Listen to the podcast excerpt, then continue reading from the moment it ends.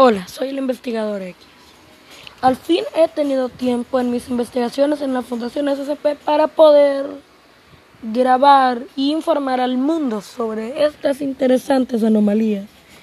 Quería empezar con algún SCP interesante, pero no arriesgarme buscando algún quétero clasificado para que me descubra tan rápido. Así que, ¿por qué no empezar por un clase safe? La clase más segura de todo el mundo. De ahí su nombre. Hoy vamos a hablar del SCP-4737, o también llamado Elegante. Este SCP es uno de mis favoritos, pero cuando les diga qué es, hablaremos más de mi opinión personal. Este SCP es la descripción colectiva de tres objetos. Un sombrero de copa, un monóculo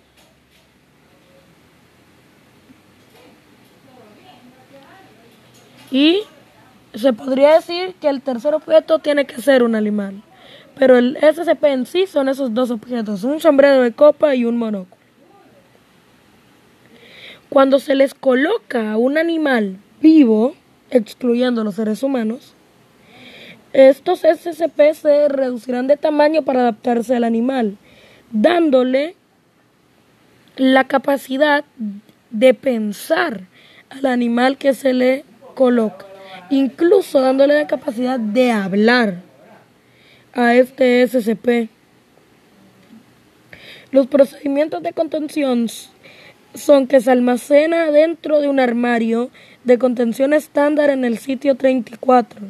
Los experimentos que involucran este SCP y la creación de instancias de SCP 4737-1 deben realizarse dentro de una sala segura para evitar el escape de las instancias.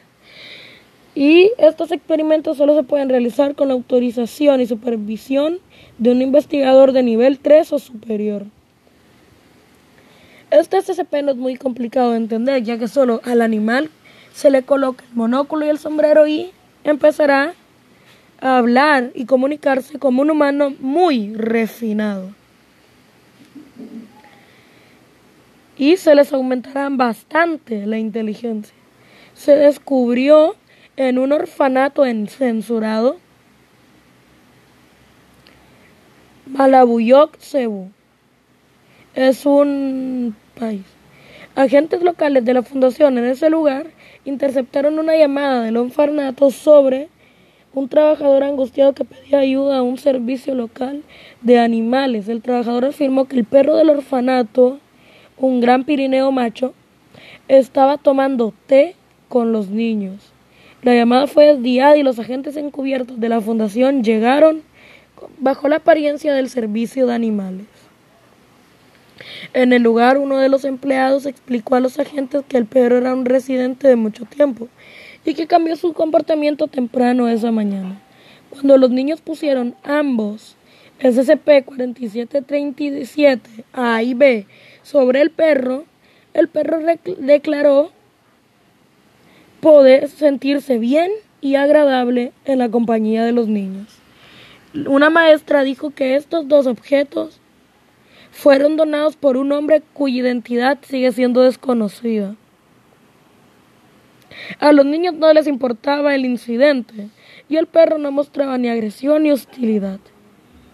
Los agentes se llevaron al perro, le quitaron los dos objetos y fue regresado y tanto los niños como los profesores y el conserje fueron anestesiados.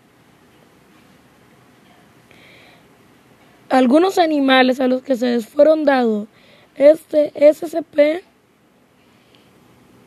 fueron un perro, el perro del orfanato, un gato y un perro y un mono orangután, siendo el más interesante el orangután.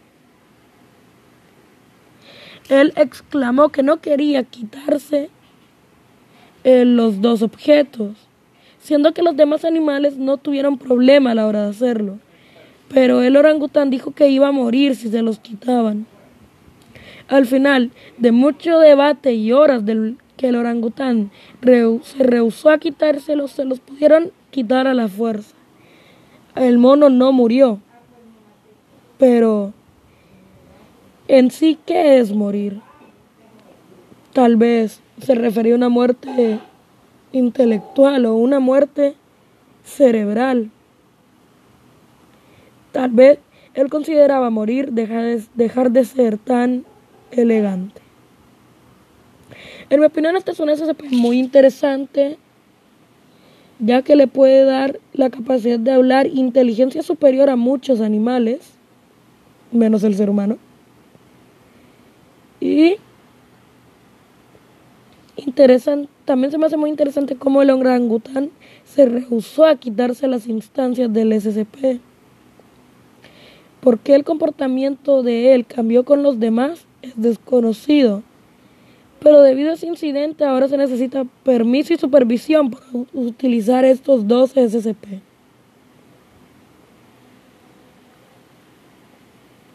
Este fue mi primer podcast hablando de SCP. Sé que hay mucho ruido de fondo y que no me desenvuelvo muy bien, que los orangutanes no son monos pero intentaré mejorar en el tiempo.